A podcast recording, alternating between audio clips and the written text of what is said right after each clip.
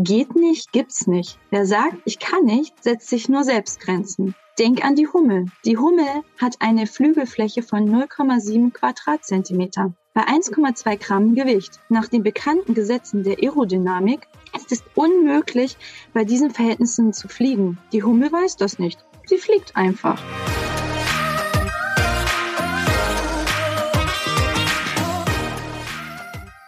Herzlich willkommen zu dieser Folge deines Lieblingspodcasts Potenzialfrei. Stark mit Leserechtschreibschwäche und Rechenschwäche. Danke, dass du so treu diesem Podcast zuhörst. Dieses Gespräch habe ich mit Antonia geführt. Ganz nah und sehr lebhaft beschreibt sie ihren Weg mit ihrer Leserechtschreibschwäche. Und apropos eigener Weg, auch du kannst deinen Weg gehen.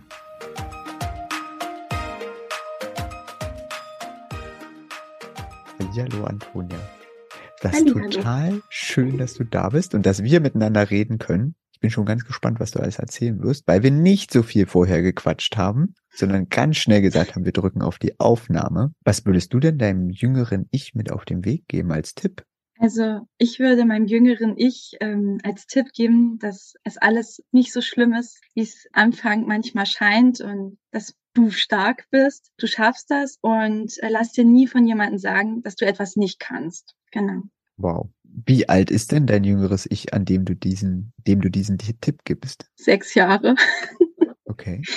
War das da, dass es bei dir aufgefallen ist? Genau, also bei mir ist das ziemlich früh aufgefallen. Schon in der ersten Klasse hat man gemerkt, irgendwie funktioniert da nicht ganz was richtig. Ähm, ich war auch sehr positiv eigentlich eingestellt der Schule gegenüber. Also ich habe mich unglaublich auf meine Zuckertüte gefreut und äh, ja, habe mich auf die Einschulung gefreut. Und dann ist man so ein bisschen vom System gebrochen worden, weil nur ja Niederlagen kamen und man das Gefühl hatte, man kann gar nichts. Es zog sich durch jedes Fach durch. Und welche sind so die ersten Erlebnisse, die du hast, also die du als Erinnerung im Kopf hast, dass bei dir das mit dem Lesen und Schreiben nicht so klappt wie bei den anderen?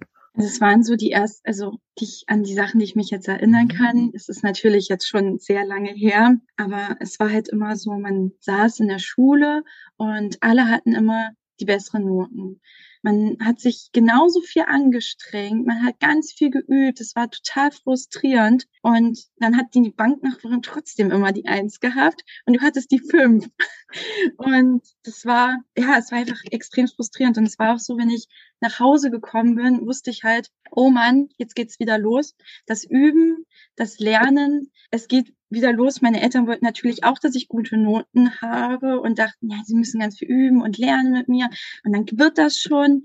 Und es hat aber nie geklappt, weil den nächsten Tag war das wieder wie vergessen. Es war wie aus dem Kopf und ich hatte sozusagen meine Freizeit in die Schule dann verlagert, dass ich da eigentlich gar nicht mehr zugehört habe und keine Lust mehr hatte. Ähm, und zu Hause habe ich dann gearbeitet und ja, das war, äh, es war sehr frustrierend auf jeden Fall. Und ähm, ich weiß halt, dass es sich bei mir komplett durchgezogen hat. Also generell so Diktat, genau. Das Diktat äh, war auch immer ganz schwierig für mich, ähm, die Wörter im Vorfeld zu üben, zu lernen und dann doch wieder nicht richtig zu schreiben. Das Vorlesen, komplette Schweißausbrüche. Mhm. Ähm, man hat sich nur darauf konzentriert und fokussiert, dass man irgendwie das hinbekommt, den Inhalt gar nicht mitbekommen, aber irgendwie muss das klappen. Und ähm, bei mir war das Lesen nicht ganz so katastrophal, aber dafür halt die Schreibung. Und bei mir hat sich dann halt auch durch die anderen ähm, Fächer stark durchgezogen, so dass ich dann halt auch in Mathe, das war ganz schlimm. Und deswegen hat man auch am Anfang erst äh, vermutet, dass ich eine Rechenschwäche habe, also eine Dyskalkulie. Aber ähm, nach einer Weile hat dann die Lehrerin sich darauf konzentriert und mal geguckt und probiert, na ja, wie versteht sie denn das jetzt, wenn ich das mal kurz so ihr etwas genauer erkläre? Und das hat geklappt. Das muss wahrscheinlich die komplette Überforderung einfach gewesen sein. Genau, und ich habe mir vor, was ist noch gar nicht so lange her, vielleicht vor fünf Jahren, ein Diktat von mir angeguckt und ich musste immer sehr schmunzeln, weil ähm, ja, man lernt ja so auch in Sachkunde manchmal die Blumen und alles kennen. Und dann war das das Schneefallchen und wie man es spricht, ne, so das Schneefallchen. habe ich dann geschrieben. Und ähm, der Krokus war dann Koks. das war sehr amüsant und ähm, das zeige ich immer gerne mal wieder, weil da sieht man, wie man sich entwickelt hat und auch wie man äh, als jüngeres Ich auch so gedacht hat und geschrieben hat. Genau. Ja, also das war so ein bisschen meine Grundschule. Ich ich weiß. Jetzt, jetzt, jetzt, hast du ja schon erzählt oder durchgucken lassen, dass deine Lehrerin ähm, da ziemlich aufmerksam war. Hat sie dich auch weiter unterstützen können zusätzlich? Ja, also ich hatte sehr viel Glück, ähm, da die Schwagerin meiner ähm, Klassenlehrerin eine LRS-Lehrerin zu diesem Zeitpunkt war. Also da gab es ja noch diese LRS-Klassen. Also ist ja jetzt in jedem Bundesland ein bisschen unterschiedlich, ob das noch aktiv ist oder nicht. Und sie, sie kannte dadurch natürlich die Problematik und hat dann in der zweiten Klasse ähm, sich mit meinen Eltern zusammengesetzt und ähm, sie haben dann ausgemacht, wir werden einfach mal eine Diagnose, eine Testung durchführen. Und da kam dann auch jemand direkt in die Schule und meine Eltern haben mir im Vorfeld gar nichts gesagt. Die wollten, dass ich ganz, ähm, ja, einfach nicht da mit Erwartungen rangehe oder ganz aufgeregt bin, weil sie ja wussten, wie aufgeregt ich vor Test war und es dann halt immer versemmelt habe. Und sie wollten halt, dass ich dann halt einfach so reingehe, wie ich ganz normal, wie ich bin, unvorbereitet. Und das ist ja auch vollkommen richtig. Und ähm, ja, dadurch ist das dann gekommen, dass ich in, in eine LRS-Klasse kam. Also ich hatte das Glück, dass ich äh, in so eine Klasse kam. Ich weiß, nicht für jeden ist das sehr angenehm. Mhm. Ich weiß, da hat auch jeder andere Erfahrungen. Aber bei mir war es eine sehr tolle Lehrerin, die das mit uns gemacht hat. Wir waren nur zehn Schüler, Schülerin und hat uns sehr geholfen und ich würde auch sagen, dass es mir sehr viel gebracht hat. Ich kann mich aber persönlich gar nicht mehr so viel dran erinnern, was wir jetzt gemacht haben, außer das Silber, Silbenklatschen und so eine Art Gebärdensprache, um die äh, Buchstaben zu unterscheiden. Aber so viel kann ich mich gar nicht mehr erinnern. Und ich kann mich erinnern, dass sie halt die ganzen Diktate, ähm, die wir geschrieben haben, ähm, zu einem äh, Heftchensammlung gemacht hat und zum Schluss als wir dann aus dieser Klasse entlassen wurden, sage ich mal, ähm, uns überreicht hat, dass man den Fortschritt sieht. Und das war, das war auch sehr bewegend. Also das war eine schöne Zeit in der Grundschule, weil es ja sonst nicht so schön war. Also es war halt wirklich so ein bisschen die Hölle sonst, weil man das Gefühl hatte, einfach ähm, von allen verurteilt zu werden und immer dagegen so ankämpfen musste. Es war immer so, wie als wäre man ein Sonderling. Kannst du sagen, also jetzt hattest du ja das für dich das Glück, dass einfach die LAS-Klasse das Richtige war für dich und es bei dir das gab. Und jetzt sagst du, also erzählst du zur gleichen Zeit, dass eben die Grundschule die Hölle war.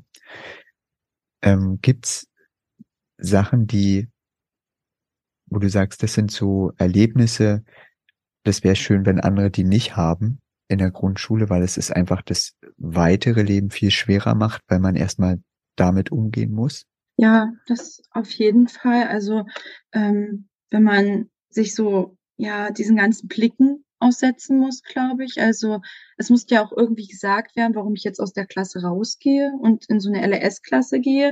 Und es muss ja den Kindern irgendwie und in der Klasse auch erklärt werden. Und ich erinnere mich dann noch, dass, dass die Lehrerin sich da ganz viel Mühe gegeben hat, um mich toll zu verabschieden aus dem Schuljahr, um mir noch ein Heftchen mitgegeben hat und alles Mögliche aber das ist trotzdem ein ganz komisches Gefühl war, wenn man das Gefühl hatte, man wird, ein, man wird nur beäugt.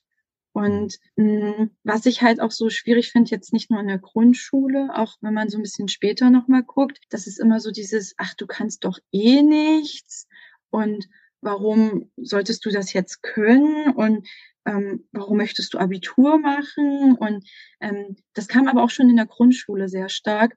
Ähm, bei mir war es halt so, dass man eine zweite, dritte Klasse, LRS-Klasse gemacht hat. Und in der vier musste man wieder zurück ähm, in eine, sag ich mal, reguläre Klasse. Und das war halt auch nicht einfach, weil wo kommen die denn her? die Kinder sich so mhm. gefragt. Und da war man auch wie so ein Sonderling. Also da waren, Gott sei Dank, war das noch ähm, ein anderes äh, Mädchen, was eine Legasthenie hatte mit mir in der Klasse und auch noch ein paar andere, glaube ich. Also, aber trotzdem war das so ein bisschen, was sind die anderen?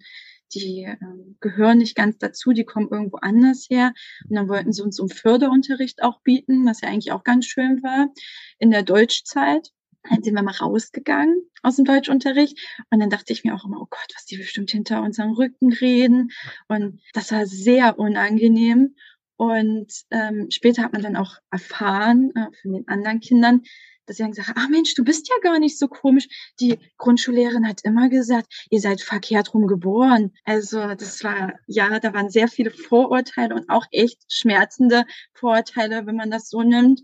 Und ähm, ja, dass die Lehrerin auch so ein bisschen einem das Gymnasium ausgeredet hat und gesagt hat, nee, das wird nicht mit der Legasthenie. Nee, also das ähm, geht nicht. Wie ging es denn bei dir weiter nach der Grundschule? Ja. Ähm, ich bin dann äh, schlussendlich auf eine, ähm, ich komme ursprünglich aus Sachsen-Anhalt und bin dann an eine Sekundarschule gegangen. Also bis zur zehnten Klasse geht das dort. Und ähm, dort hatte ich dann wirklich auch Zeit, mich zu entfalten, weil ähm, ja, da ist alles ein bisschen entschleunigter, würde ich mal so sagen. Alles ein bisschen komprimierter, entschleunigter und das tat mir gut, mich auch als Persönlichkeit zu entwickeln. Ähm, das Anderssein und dieses Fühlen, dass man irgendwie anders ist, hat sich nicht ganz so gelegt. Aber äh, ich hatte eine unglaublich tolle Klassenlehrerin, ähm, die auch neu an diese Schule gekommen ist zu dem mhm. Zeitpunkt, als ich da in die fünfte Klasse kam. Und sie war da ganz offen und sie hat mir so ein bisschen gezeigt, bis zur zehnten Klasse eigentlich, dass das nicht blöd ist, wie ich bin und ähm, dass eigentlich anders sein auch was Tolles sein kann. Und das hat mir sehr geholfen, weil immer wenn ich irgendwie ja, kreatives Schreiben, ähm, sage ich mal, in, in, Deutsch gemacht haben, dann war das so, dass ich mich immer gemeldet habe und gesagt habe, ach, das ist doch nicht so gut, aber ich will es trotzdem mal erzählen. Und ich habe mich immer wieder so klein geredet, immer wieder gesagt, nee, das ist nicht so gut, aber ich will es trotzdem erzählen, weil man trotzdem stolz war, aber man dachte sich immer, man ist nie so gut wie die anderen. Und ähm, ja, ich würde schon sagen, dass ich mich da sehr gut weiterentwickelt habe und auch Ehrgeiz entwickeln konnte und dass mich das ein bisschen zu der Person auch gemacht hat, die ich dann auch jetzt bin. Genau. Und danach bin ich dann aufs Gymnasium gegangen nach der zehnten. Und das war auch nochmal eine ganz andere Erfahrung. Ja, aber ohne ähm, diese Unterstützung dieser Lehrerin würde ich auch sagen, wäre ich auch untergegangen. Und es war halt unglaublich gut äh, abgesprochen äh, mit der Englischlehrerin, was ja auch immer so ein verhasstes Thema, sage ich mal, für jeden Legastheniker, Legasthenikerin ist, ähm, die Bescheid wusste, die auch da nie mich vorgeführt hat ähm, und die das eigentlich ziemlich gut gemanagt hat, weil ich hatte halt eine Notenaussetzung. Ähm, ich glaube, ich weiß gar nicht bis zu welcher Klasse, dann hat man ja immer so eine Notenaussetzung, mhm. glaube ich, in Englisch. Und sie hat halt unter meinen Test trotzdem eine Note geschrieben einfach damit ich weiß, wo ich stehe, aber auch wenn die Kinder, also die anderen Kinder halt fragen, was hast du denn, dass da nichts drunter steht? Und die sagen, ja, warum hat die denn nichts? Äh, sondern ich konnte halt einfach sagen, ja, hier, ich habe auch die und die Note, auch wenn es vielleicht jetzt nicht gut war und auch bei mir die Rechtschreibung nicht gezählt hat, aber man hat sich halt nicht so geschämt irgendwie und dort hat das auch keiner mitbekommen. So, also es war für mich total angenehm, weil es war immer nicht dieses Vorführen, sage ich mhm. mal. Ähm, trotzdem fiel es mir immer schwer vor von meinen Mitschülern, sage ich mal, irgendwas zu machen. Also ähm, so Referate fand ich immer ganz toll, erzählen mhm. fand ich immer ganz toll, aber ähm, ich sag mal so Vorrechnen an der mhm. Tafel oder Gedichte und Vorlesen war nicht so, war nicht schön. Also finde ich total schön, dass ähm, deine Deutsch- und Englischlehrerin sich da abgesprochen haben, weil es wirklich ja häufig übersehen wird, dass einfach in den Fremdsprachen natürlich auch ein Problem da ist. Also es muss nicht, aber es tritt relativ häufig auf. Ja, und auch, dass, dass die Schüler manchmal selber hingehen müssen und sagen mhm. müssen, ich habe hier eine Legasthenie äh, oder eine Dyskalkulie, ähm, ich brauche hier Nachteilsausgleich und das ist ja sowohl für den Lehrer, sage ich jetzt mal, oder Lehrerin nicht schön, als auch für den für das Kind oder den Jugendlichen, der da hingeht. Das ist immer schön, wenn das irgendwie intern auch abgesprochen mhm. wird. Aber ich habe das Gefühl, umso älter man wird, umso weniger wird das dann halt auch gemacht. Ja, ist auch so. Also ich kenne da auch ganz unterschiedliche Beispiele, wie das äh, gehandhabt wird. Also ich kenne sogar in Schulen, wo geklagt werden muss, äh, in den höheren Klassen, dass das mhm. äh, angewandt wird. Äh, aber eben auch welche, da gibt's gar keine Diskussion. Ja. Also. Na, man glaubt ja auch, man glaubt ja auch als Schutzbefohlener ähm, den Lehrern oder was man gesagt bekommt, sage ich mal. Das ist ja auch das Nächste. Man kennt manchmal gar nicht seine Rechte. Ja, ja. Das stimmt. Da kann ich auch nur immer wieder sagen, Beratung einholen. Es gibt ganz viele tolle Stellen. Und auch, ähm, ja, ich finde es ja großartig. Ich hatte ja schon äh, ein paar Menschen hier, die bei den jungen Aktiven ähm, aktiv sind. Und es ist, also ich finde es eine großartige Anlaufstelle, also für, für jüngere Menschen, um einfach auch gleich andere kennenzulernen im gleichen Alter und die genau gerade die gleich Hindernisse haben oder nicht haben und dann kann man sich auch austauschen. Wie geht man denn damit um? Jetzt bist du, dank einer ganz tollen Lehrerin, weitergegangen aufs Gymnasium. Genau, ich bin dann weitergegangen, obwohl ich mich manchmal ein bisschen ärgere, dass ich nicht das schon in der siebten Klasse gemacht habe. Mhm. Aber ähm, ja, es ist halt schwierig einzuschätzen, wie ein, also ich muss das jetzt auch sagen, ich studiere auch Lehramt. Und ähm, es ist schwierig zu sagen, ist der Schüler oder die Schülerin bereit dafür, ähm, so ein Pensum auch aufzunehmen, das muss man ja wirklich sagen, dass das im Gymnasium schon deutlich höher ist. Und ähm, da war dann halt auch so ein bisschen, naja, siebte Klasse, vielleicht lieber doch noch nicht. Das ärgert mich jetzt im Nachhinein ein bisschen aufgrund der Sprache, aufgrund der Sprachwahl. Ah. Ja, ich habe dann Französisch gemacht, war nicht schön. Ja, ist ja. auch sehr schwer. Ja, war nicht schön. Ich hätte sehr gern Latein gemacht. Ähm, ja, ja, okay. Ja, wollte ich auch. Aber äh, gab's nicht. nicht. ja, genau, gab's nicht, ging nicht, ist nicht. Und ähm, ja, ähm, das ärgert mich nach jetzt so ein bisschen, weil jetzt muss ich ein Latino machen. Also man hätte es auch einfach haben können, aber naja. Ähm, genau, und ich bin dann halt aufs Gymnasium nach D10, weil ich dann halt gesagt habe, ja gut, dann habe ich halt schon einen guten Realschulabschluss, sage ich mal, in der Hand. Und damit kann ich was machen, wenn es halt nicht klappt. So, es war so ein bisschen so die sichere Variante. Mhm. Und ähm, ja, da musste ich eine, eine Klasse zurück. Also ich musste nochmal die zählen am Gymnasium. Genau, weil man, ähm, ich weiß nicht, ich glaube, das ist jetzt nicht mehr so, aber zu diesem Zeitpunkt hat man halt gesagt, na ja, gut, die brauchen ja eine gewisse Eingewöhnungsphase, um zu sehen, ob sie mit dem Pensum mithalten. Außerdem machen wir ja eh mehr inhaltlich. Also würde das hinten raus quasi in der Elf fehlen, besonders in Mathematik. Und dadurch hat man sich dann, habe ich dann gesagt, ja gut, machen wir das so. ich war eigentlich sehr, ähm, ja, sage ich mal, ich habe das immer geglaubt, was mir jeder gesagt hat. Ich jetzt im Nachhinein muss ich auch sagen, hätte man vielleicht auch alles ein bisschen anders entschieden, wenn man jetzt das Wissen hätte oder auch die Anlaufstellen. Ich kannte das alles überhaupt nicht.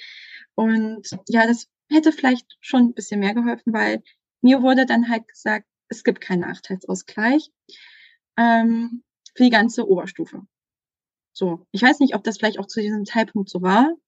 Keine Ahnung. Ich habe mich, im, ich habe mir dann aber auch gesagt, ja gut, brauche ich nicht, kriege ich hin.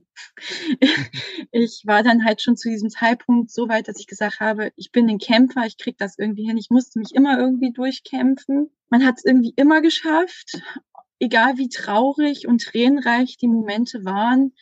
Man hat es geschafft und ich werde das auch schaffen jetzt. Und ähm, deswegen war das für mich einfach, ich probiere es ja, ich hatte ja was in der Hinterhand. Ja, und dann bin ich halt ähm, ans Gymnasium ähm, und bin da gleich in eine Klasse reingeworfen worden, sage ich dann. Und ähm, ich, das hat man halt noch so bildlich im Kopf, wie das so alles so war, die ersten Momente, weil es war ja eine bestehende Klasse, ne? Mhm. Also die kannten sich alle ab der fünften Klasse und ich war dann ja auch noch zwei Jahre älter, muss man ja bedenken. Ich habe ein Jahr wiederholt wegen der Legasthenie, also in dieser LRS-Klasse. Mhm. Und ich habe ein Jahr jetzt zurückgemusst wegen der zehnten Klasse. Mhm. Und äh, das war dann schon ein kleiner Schock, weil ähm, man sich dann schon etwas ja noch anders gefühlt hat. Ähm, weil ich kam da halt rein und ich habe mich gefühlt, als wäre ich in der pubertierenden Klasse. Das war für mich ganz anders. Aber das war erstmal der erste Schock. Es ging dann alles. Es war auch eine ganz nette Klasse. Die haben mich sehr lieb aufgenommen. Ähm, aber die Würfel wurden ja dann eh wieder neu gemischt in der Elften. Mhm. genau. Aber das war, ja, nee, die haben mich alle ganz lieb aufgenommen. Wir hatten auch einen ganz netten Klassenlehrer. Genau. Aber es waren halt alles klassische Gymnasiallehrer, muss man halt wirklich sagen, die sich damit nicht ganz so gut auskennen mit einer Legasthenie. Und ich habe es dann halt auch niemandem wirklich sagen wollen, weil ich halt wirklich Angst hatte, vom Kopf gestoßen zu werden, äh, verurteilt zu werden. Und dadurch habe ich es dann ähm, ich, ich wollte damit gar nichts zu tun haben und ich habe das auch niemandem groß erzählt von meinen äh, Freunden dort äh, dann am Gymnasium, weil ja man so das Gefühl hatte, man ist schon jetzt anders, weil man kommt ja von der Realschule, da ist man noch zwei Jahre älter im Endeffekt und ja, das war dann halt einfach so ein bisschen ja, ach, muss man nicht drüber reden. Also ich habe schon sehr früh eigentlich gelernt, man kann nicht eben das, diese Diagnose erzählen. Genau. Und äh, aber was, es war dann natürlich ziemlich hart, weil kein Nachteilsausgleich. Und ähm, ja, Englisch war dann interessant, obwohl ich eine tolle Englischlehrerin ja im Vorfeld hatte, die uns auch sehr gut äh, vorbereitet hatte. Aber man, äh, es war, man kam an seine Grenzen. Das muss man mhm. wirklich sagen. Und Französisch musste ich ja dann auch noch ein Jahr wieder machen, weil ich ja in die zehnte Klasse mhm. zurückversetzt wurde.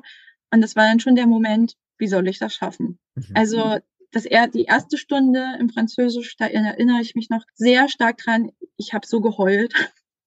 Ich habe so geweint.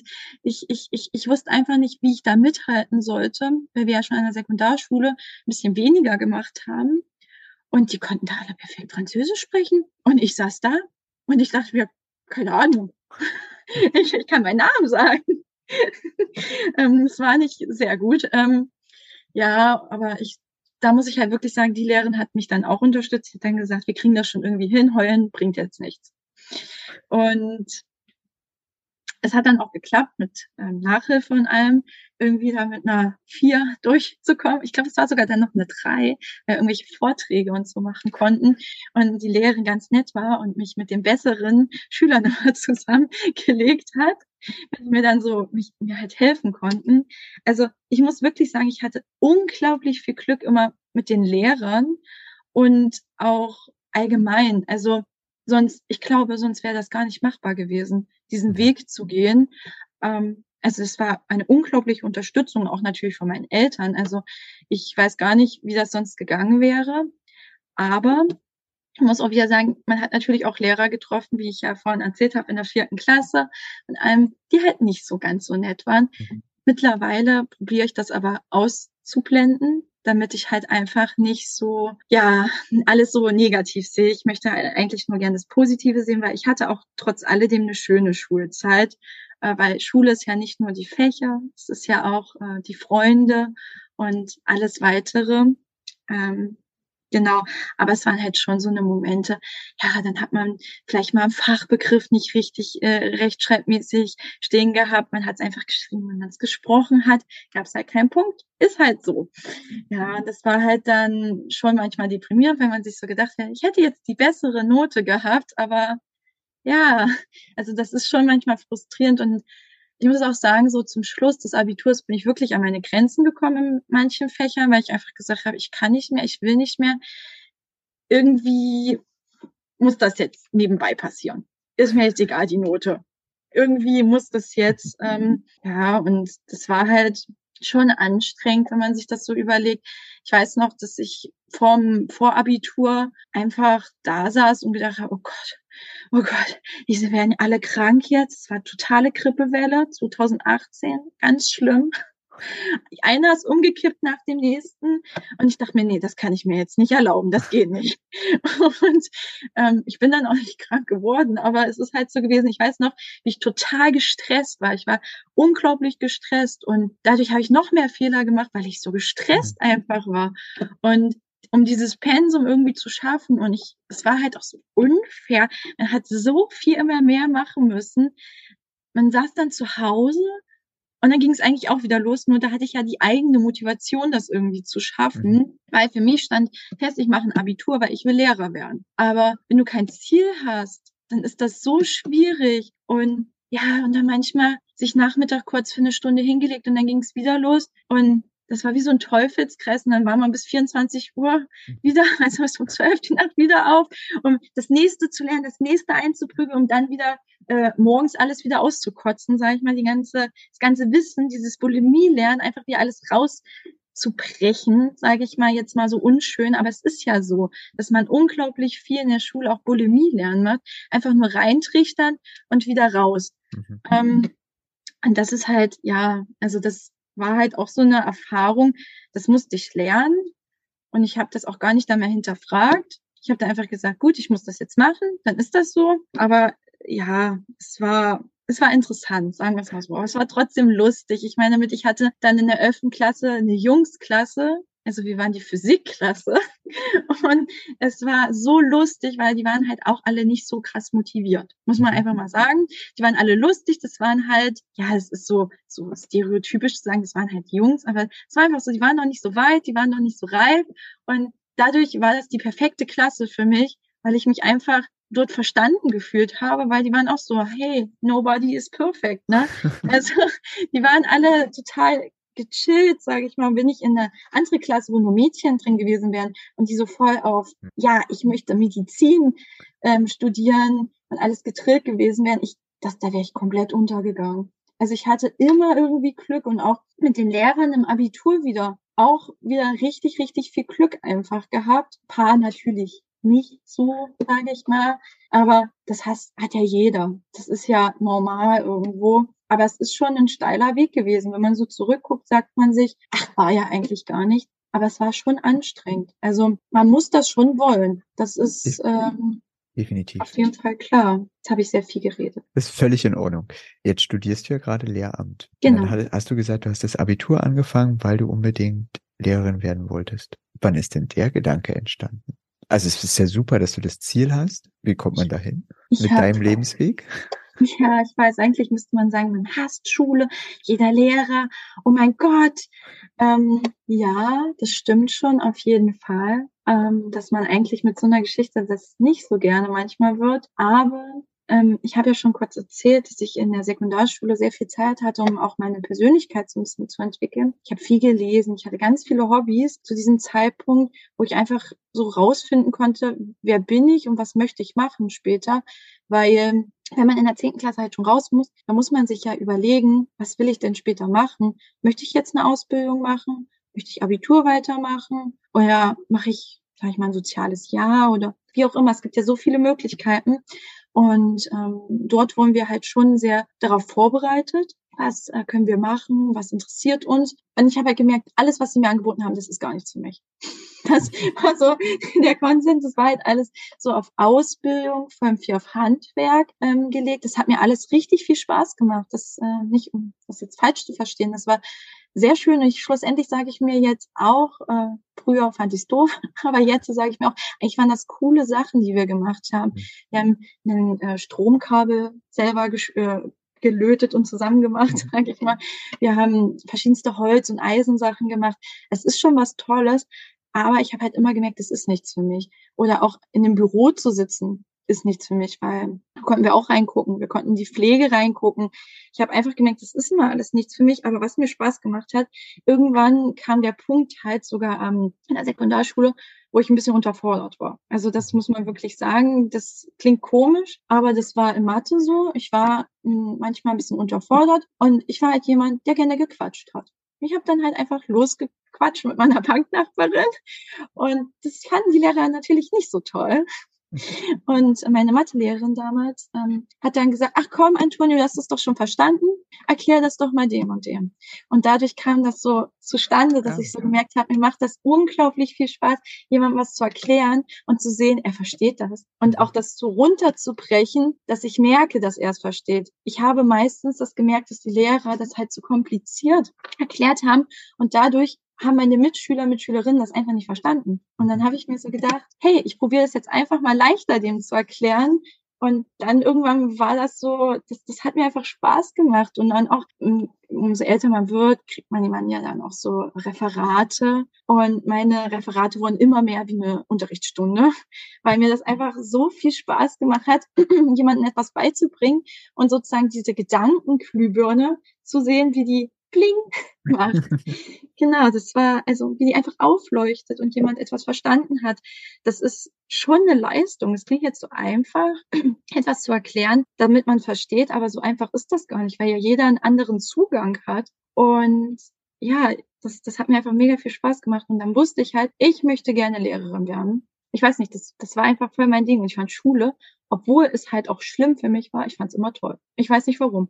Ich bin gern in die Schule gegangen, natürlich an manchen Tagen weniger, an manchen Tagen mehr, aber dieses äh, ganze mit, mit meinen äh, Freunden, sage ich mal, mit den Mitschülern zu agieren, dieses Soziale, ich habe das immer unglaublich gebraucht. Und ähm, deswegen, also damals war es natürlich eine andere Fächerkombination, die man sich so ausgedacht hat. Aber Lehrer war es ähm, so ab der neunten Klasse, würde ich mal sagen. Genau, und dann auf dem Gymnasium äh, war das dann halt das Ziel. Ich werde Lehrer, das, das will ich werden und nichts anderes kommt in Frage. Und irgendwie müssen wir das Abitur jetzt hier über die, äh, über die Bühne bringen, damit dieser, dieses Ziel erreicht werden kann. Genau. Und wie bist du zu diesen Überlegungen gekommen? Also für, äh, also welche Schulform machst, äh, studierst du jetzt und äh, und welche Fächerkombi ist es jetzt? Es klingt gerade wie Physik Mathe. Nee. Ich habe dann irgendwann am Gymnasium gemerkt, dass ich äh, in Physik Mathe an meine Grenzen komme. Mhm. Ähm, aber Nichtsdestotrotz hat mich das natürlich als Schülerin sehr interessiert. Also ich fand es eigentlich immer sehr spannend. Aber irgendwann nicht mehr so, weil es einfach mir zu abstrakt wurde. Genau, ich habe dann später entschieden, ähm, Deutsch zu machen. Also beziehungsweise habe ich mich schwer getan. Es war immer mal so ein Hin und Her.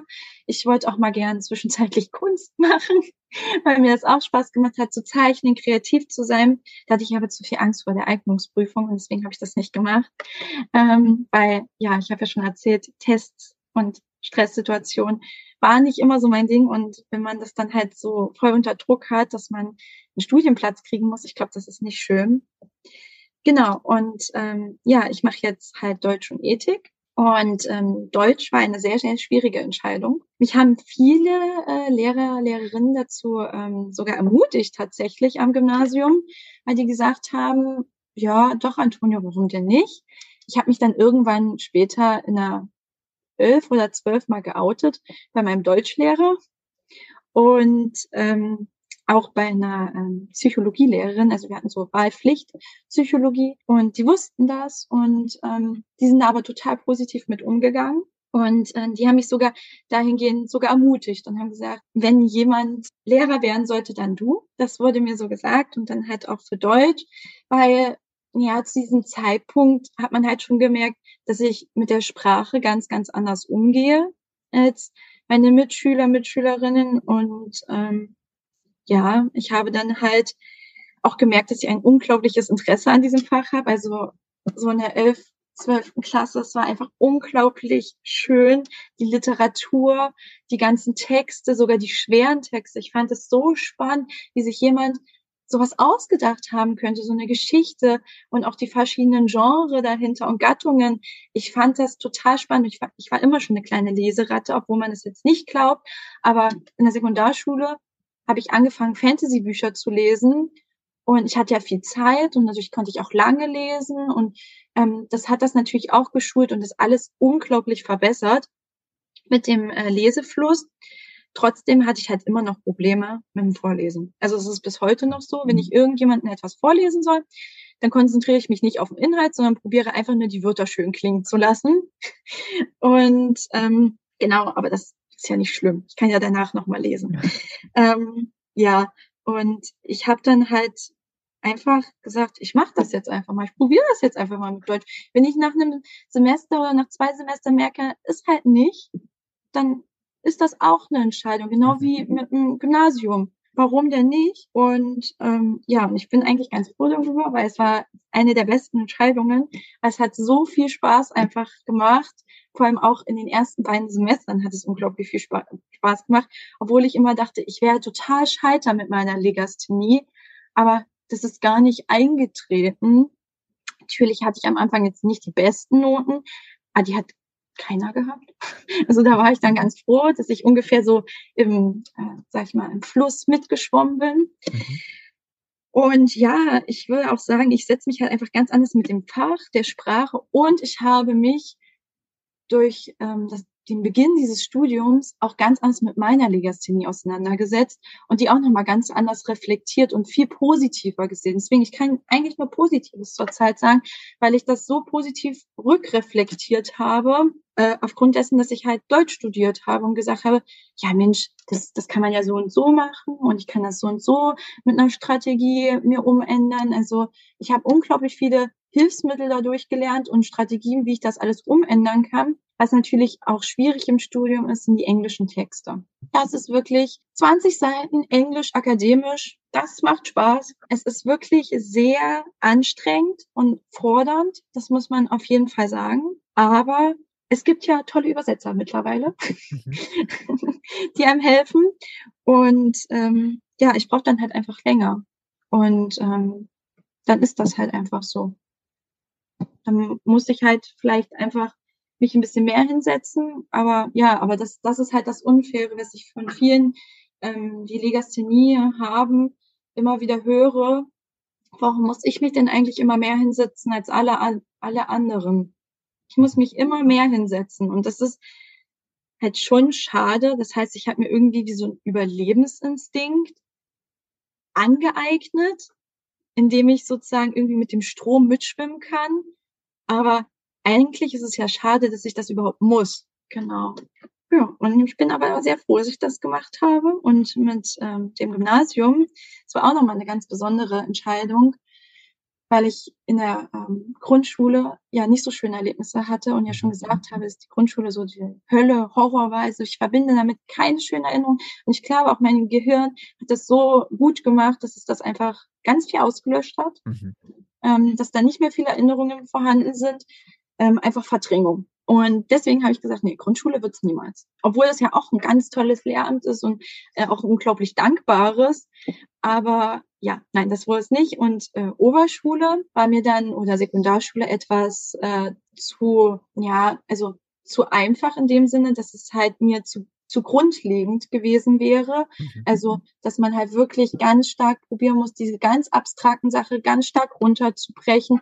Die Konzentration ist in der Sekundarschule nicht so groß, dass man da auch ganz viel runterbrechen muss. Und mich haben halt äh, im Gymnasium diese elfte, zwölfte Klasse in Deutsch, auch in Ethik, also Philosophie unglaublich beeindruckt und ich fand das so toll und ich habe da so eine Leidenschaft für entwickelt, dass ich gesagt habe, nee, also ich möchte schon gerne Gymnasium machen und ähm, der Vorteil am Gymnasium ist ja natürlich auch, man kann alles machen. Also das ist natürlich nicht so gut, wenn irgendwelche Gymnasiallehrer in der Grundschule eingesetzt werden, aber du, du bist breit aufgestellt und dadurch habe ich mich ähm, dafür auch entschieden. Aber auch wird meine Legasthenie eine gewisse Sache auch, also Mist, meine Legasthenie wird wahrscheinlich da auch eine große Rolle gespielt haben.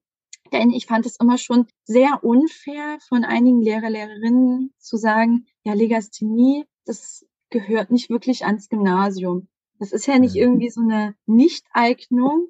Es, also diese Diagnose ist ja nicht eine Nichteignung, sondern es ist einfach lediglich eine Schwäche, die wir ja mhm. alle irgendwie haben. Und keiner ist perfekt. Und das habe ich dann halt so im Gymnasium ganz stark gemerkt, in meiner Jungsklasse, sage ich mal liebevoll.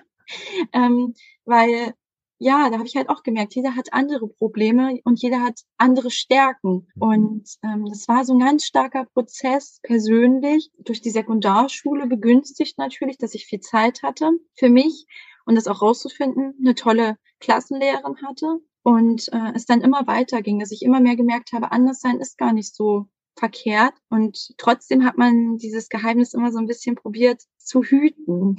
Und jetzt bist du hier. Ja, jetzt bin ich hier. ja, ich bin hier, weil ich ähm, einfach mir gedacht habe, ich finde dieses Format sehr spannend. Und mh, hm, ich denke mal schon, dass viele Vorbehalte haben, wenn man erstmal hört, eine Deutschlehrerin, die Legasthenie hat. Geht denn sowas überhaupt? Kann die das überhaupt? Wird das funktionieren? Ja, das funktioniert gerade deswegen. Und genau deswegen bin ich auch hier, um das zu zeigen, dass das funktioniert und dass das überhaupt nichts Schlimmes ist. Und ich finde auch, dass immer mehr Leute nach vorne gehen sollten und sagen sollten, ja, ich habe halt eine Legasthenie und sich outen sollten. Aber nicht jeder ist bereit dafür. Mhm. Und das ist auch in Ordnung. Aber ich möchte nur gern einfach das so ein bisschen mit diesen Vorurteilen auch ein bisschen brechen. Genau. Und Natürlich habe ich auch ein bisschen einen anderen Zugang zu Kinder und Jugendlichen, die eine Dyskalkulie oder eine Legasthenie haben, weil ich das natürlich total nachempfinden kann und auch eine größere Empathie, sage ich mal, als äh, Nicht-Legasthenikerinnen äh, habe. Genau. Ich denke schon, dass ähm, wir in unserer Arbeit einen Aspekt mit reinbringen, äh, dadurch, dass wir selber Betroffene sind, ähm, der schwer ist, für welche reinzubringen, die ähm, nicht die Erfahrung gemacht haben. Man kann sich ganz viel anlesen, aber es ist dann doch nochmal was anderes. Man kann irgendwie nochmal irgendwo mehr dahinter gucken. Ja, auf jeden Fall. Also das stimmt. Vielen, vielen Dank. Auch, dass du deine Geschichte erzählt hast und auch, ja, also wie du sie erzählt hast, ist sehr, sehr schön. War sehr, sehr schön, dir zuzuhören. Immer seit kurzem frage ich ja die Menschen, die mit mir reden, ob sie mir einen Power-Song empfehlen können. Hast du da einen? Ja, ähm, der letzte Tanz vom Bosse, weil ich diesen Song, auch wenn er vielleicht nicht ganz zu meiner Altersklasse so passt, sage ich mal, ähm, unglaublich lebensbejahend finde. Und obwohl er eine traurige Message irgendwie hat, dass wir irgendwann vergehen. Ich denke mal, sag mal so Momentum Mori, ähm, dass wir halt irgendwann vergehen werden ähm, und es der letzte Tanz sein könnte. Es ist trotzdem so lebensbejahend, dass wir im Moment leben sollten. Und das pusht mich immer extremst, wenn ich dann einfach so denke, so, dann mache ich das jetzt einfach. Dann lege ich jetzt einfach los und mache das, worauf ich Lust habe. Mhm. Ähm, weil, ja, ich finde es einfach schön, im Moment zu leben. Und ja, der ist mir jetzt einfach ganz spontan mal eingefallen. Ja, vielen Dank. Jetzt habe ich noch eine allerletzte Frage an dich. Welches Lebensmotto begleitet dich denn? Oder welche Aussage hilft dir? Ich weiß nicht, ob ähm, das so bekannt ist, aber ich denke schon eigentlich, ähm, ich denke mal, jeder kennt so dieses Hummelparadoxon. Also, dass die Hummel eigentlich nicht fliegen dürfte. Das ist ein ähm, Zitat von Arthur Larsen. Und ich kann das ja mal kurz mhm. vortragen, wenn das okay wäre. Geht nicht, gibt's nicht. Wer sagt, ich kann nicht, setzt sich nur Selbstgrenzen. Denk an die Hummel. Die Hummel hat eine Flügelfläche von 0,7 Quadratzentimeter bei 1,2 Gramm Gewicht. Nach den bekannten Gesetzen der Aerodynamik ist es unmöglich, bei diesen Verhältnissen zu fliegen. Die Hummel weiß das nicht. Sie fliegt einfach. Und das ist so ein bisschen das, was ich ja auch gerne in diesem Podcast auch nochmal ausdrücken wollte, dass wir alles schaffen können, wenn wir das nur möchten. Und dass wir uns nicht sagen lassen sollten, dass wir etwas nicht können. Da gibt's nichts mehr zu ergänzen.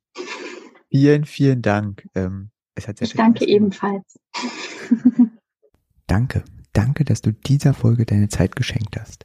Ich bin dankbar für jeden Menschen, der zuhört. Kennst du einen Menschen, der unbedingt diesen inspirierenden Weg hören sollte? Empfehle mich dieser Person weiter. Empfehle diese Geschichte weiter. Empfehle den Potenzialfrei Podcast. Dann können wir gemeinsam unseren Weg gehen. Ich freue mich auf das nächste Mal. Alles Liebe. Es ist fantastisch, dass es dich gibt.